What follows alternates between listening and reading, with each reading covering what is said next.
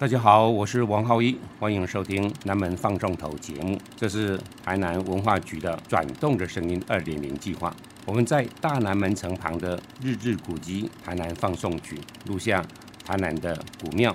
建筑、老树与小吃的故事，请你跟我们一起转动属于台南的声音。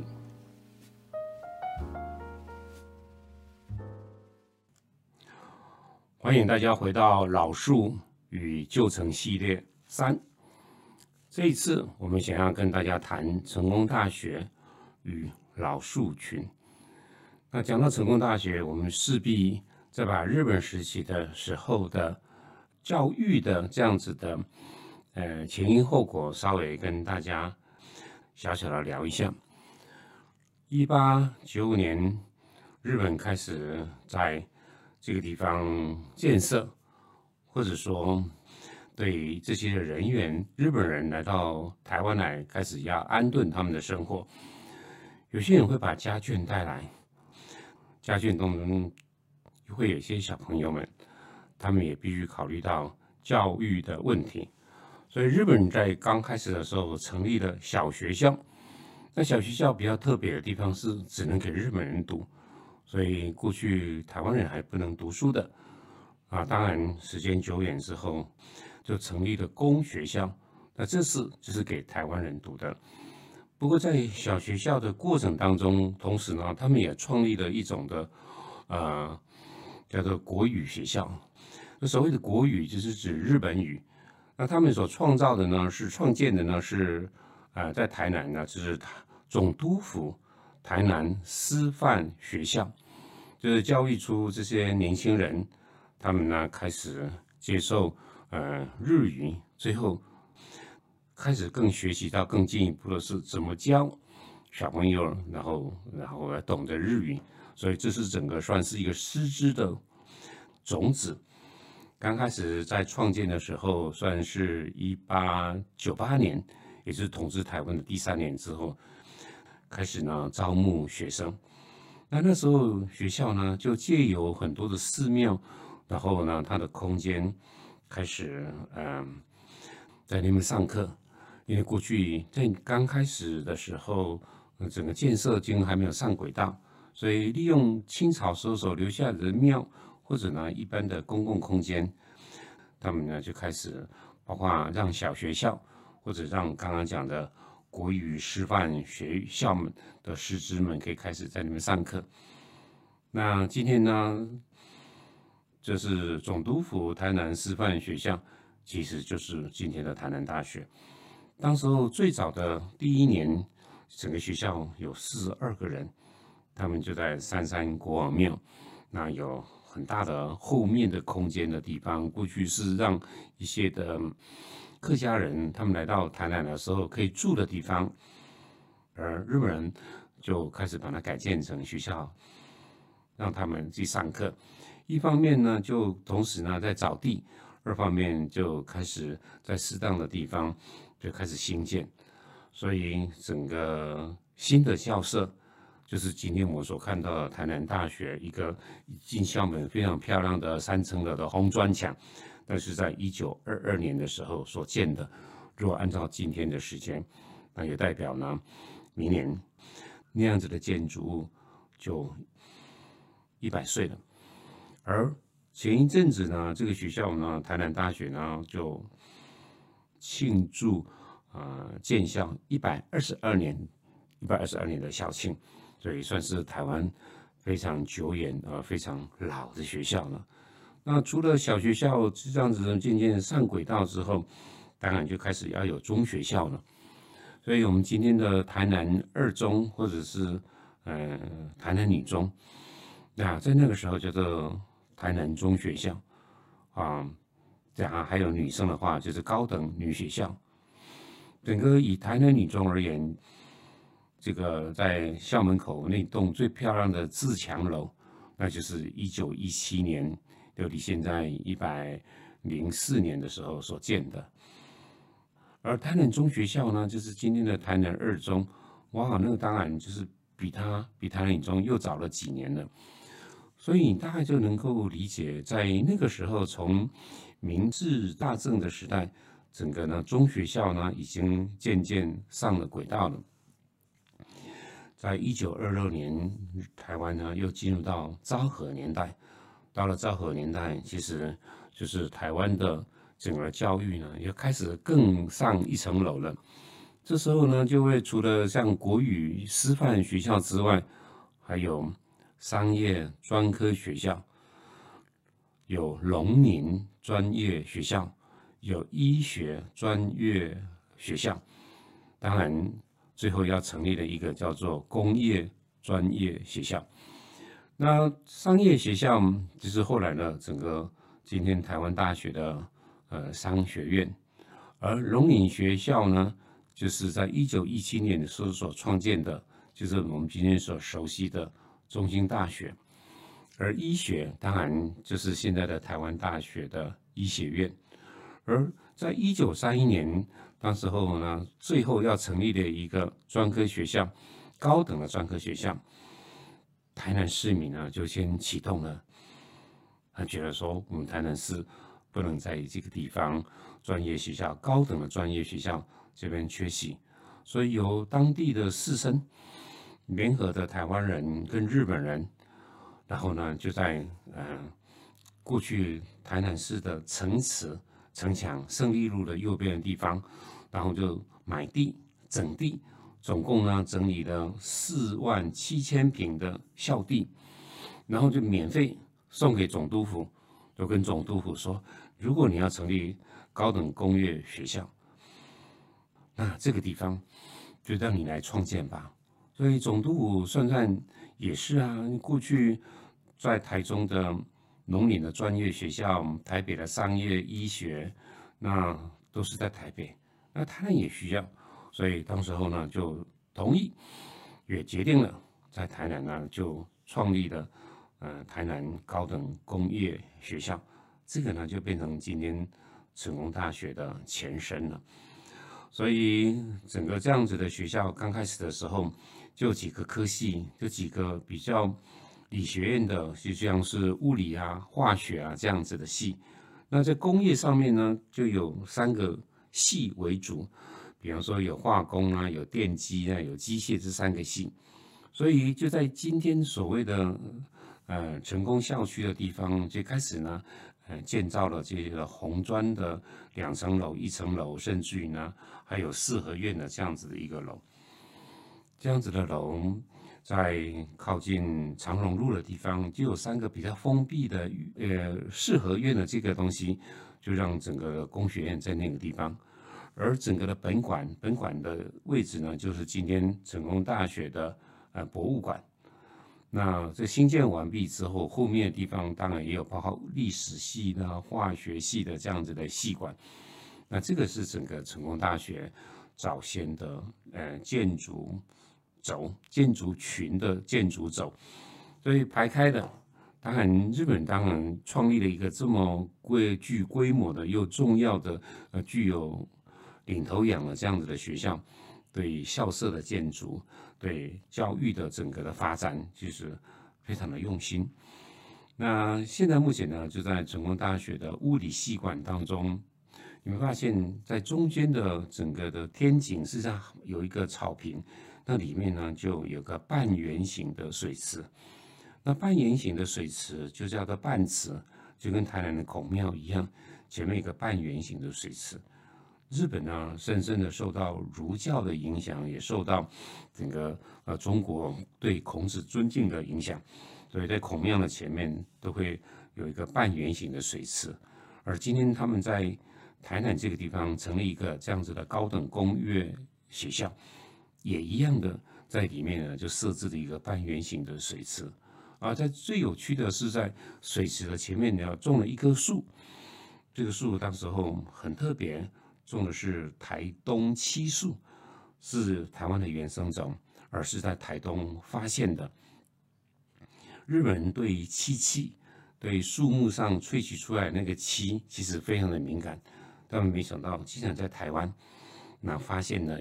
有这样子的树，它的漆非常的优秀，能够呢让在很多的器皿上面呢就有细腻，然后密度，然后再加上呢粘着度非常好的漆，所以他们就把这样子的树，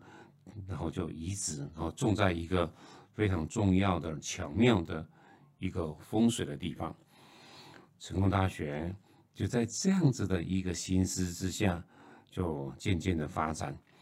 所以以成功大学而言，就是从成功校区校园呢，当然就渐渐的开始发展，最后连学校的对面的地方又多了一个过去的步兵所让出来的一个空间，然后成立的叫做胜利校区。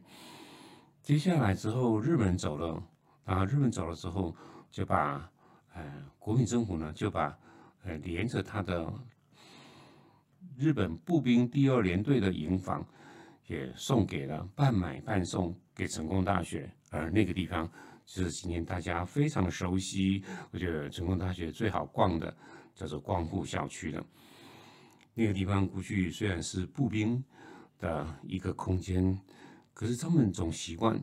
在那个地方种下非常多的树，不管是营房还是过去的老学校，所以今天到成功大学的嗯校区当中，你自然而然可以看到，在那个百年前的时候，一些大树，尤其是在光复校区的那棵硕大美丽、会让人家带有震撼感的那棵大榕树，就在那个时候，大正年间，在一九二三年。这位二十三岁的裕仁皇太子代表他的父亲，呃，明治天皇来到台湾巡视他的花花世界。到了步兵第二联队的那天呢，他特别停下来，然后栽种了这棵树。说这个树就在日本当中就变成了所谓的神木，而且是在三年之后他就登基了。所以这棵树呢就非常的珍贵，所以日本呢就要好好的保护起来。最后交给成功大学，成功大学也好好的照顾它。今天这棵树是从鹿儿岛引进来的，它在台南，在成功大学的光复校区，那显得非常的壮观漂亮。当然，大家知道，它就是民间的国泰企业里面把这棵树当做是 logo 的一棵树。所以，我们从一个校区到一个学校的发展。到它自然而然的或者刻意的去种下这些树，让它显得呢，就一种呢全部可以交织出一个，呃，台湾的某一个线段的历史。其实当初在光复之后，整个要把这边的，呃，这个台南高等工业学校要改成形式上的大学了，也当时有两派在争执，一个来说叫延平大学。也有说叫成功大学，所谓成功大学，就是郑成功的名字，所以当时候并不是成功失败的相对应，而是当时候是为了纪念在台南的这位大明王朝的时候的一个开垦台湾的一个这位的英雄。好，最后决定了，当然成功，所以今天我们耳熟能详的学校就是这个地方来。可是我们如果再把历史呢，再往前推演的话，在整个第一个校区，就是成功校区当中，比较靠近刚刚讲的有三栋，像一个合院式的一个旧戏馆。那戏馆跟戏馆的中间呢，有一个街道，或者说变成学校里面的巷弄。其实它旁边有一整排的金龟树。那金龟树是呃从爪哇岛引进来的，是谁把它引进来的？是荷兰当时候统治台湾的时候引进来的，然后从此之后在台湾开始生根。那大明大清王朝其实不太喜欢这个树，可是没想到日本人超级喜欢它，所以呢就在这样子的一条马路是经过呢小东门，然后再往大湾的方向走了这样子的古道，旁边呢就种了非常多的金龟树。当然第一圈一圈下来之后。那这个古道呢，就变成成功大学、成功校区的一部分，而那个树还留着。现在你去的时候，一整排，嗯，我没有记错的话，应该是十五棵。目前呢，就已经百岁以上的老态龙钟，那枝干跟树叶也是哎绿郁可掬啊。所以，我们若懂得这些的历史背景，再来看它，你会觉得有意思了。所以我们在认识一个学校的时候，当然从它的前面。后面慢慢发展，成功大学是我的母校，所以之后呢，我对这个学校当然有更深厚的研究跟理解。嗯，记得当时候成功大学有个校长呢，叫罗云平。这个罗校长当时候呢，在学校担任的对这个学校跟对台南市这两个这样子不同的空间。大小不一样的地方，有些的关注。比方说，当时他看到台南市议会做了一个决议，他说：“小西门啊，小西门呢，这清朝的一个城门，竟然呢站在西门路上呢，影响交通甚巨。那边有个圆环，就让它造成了动线的呃混乱。所以呢，市议会呢就投票同意，也把这个小西门给拆了。”那这个消息一决定，也被大家知道了。成功大学这位的罗云平校长呢，就跟市议会、跟市政府说：“